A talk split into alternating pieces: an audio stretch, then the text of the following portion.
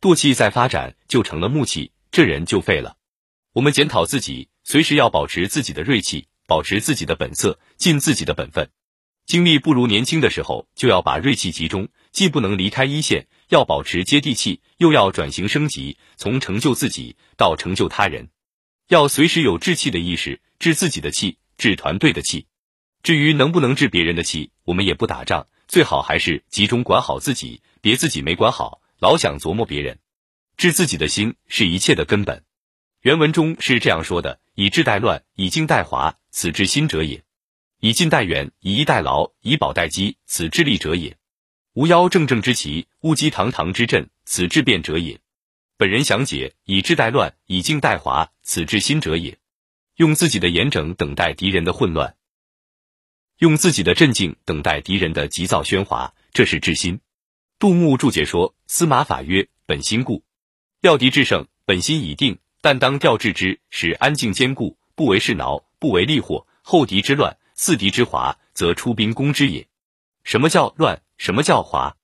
陈浩注解说：政令不一，赏罚不明，谓之乱；旌旗错杂，行伍倾销，谓之华。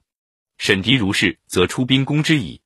何氏注解说：夫将以一身之寡，一心之微，连百万之众，对虎狼之敌，利害之相杂，胜负之分柔，权之万变。而错置于胸臆之中，非其中阔然，方寸不乱，岂能应变而不穷，处事而不迷，猝然遇大难而不惊，黯然接万物而不惑？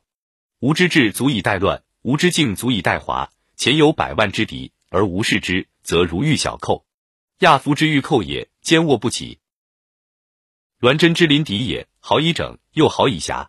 夫神此二人者，运以何数哉？盖其心智之有素，养之有余也。何事著得精彩？领导者一举一动都关系着财产万千、人命关天、是非曲直、毁誉中间。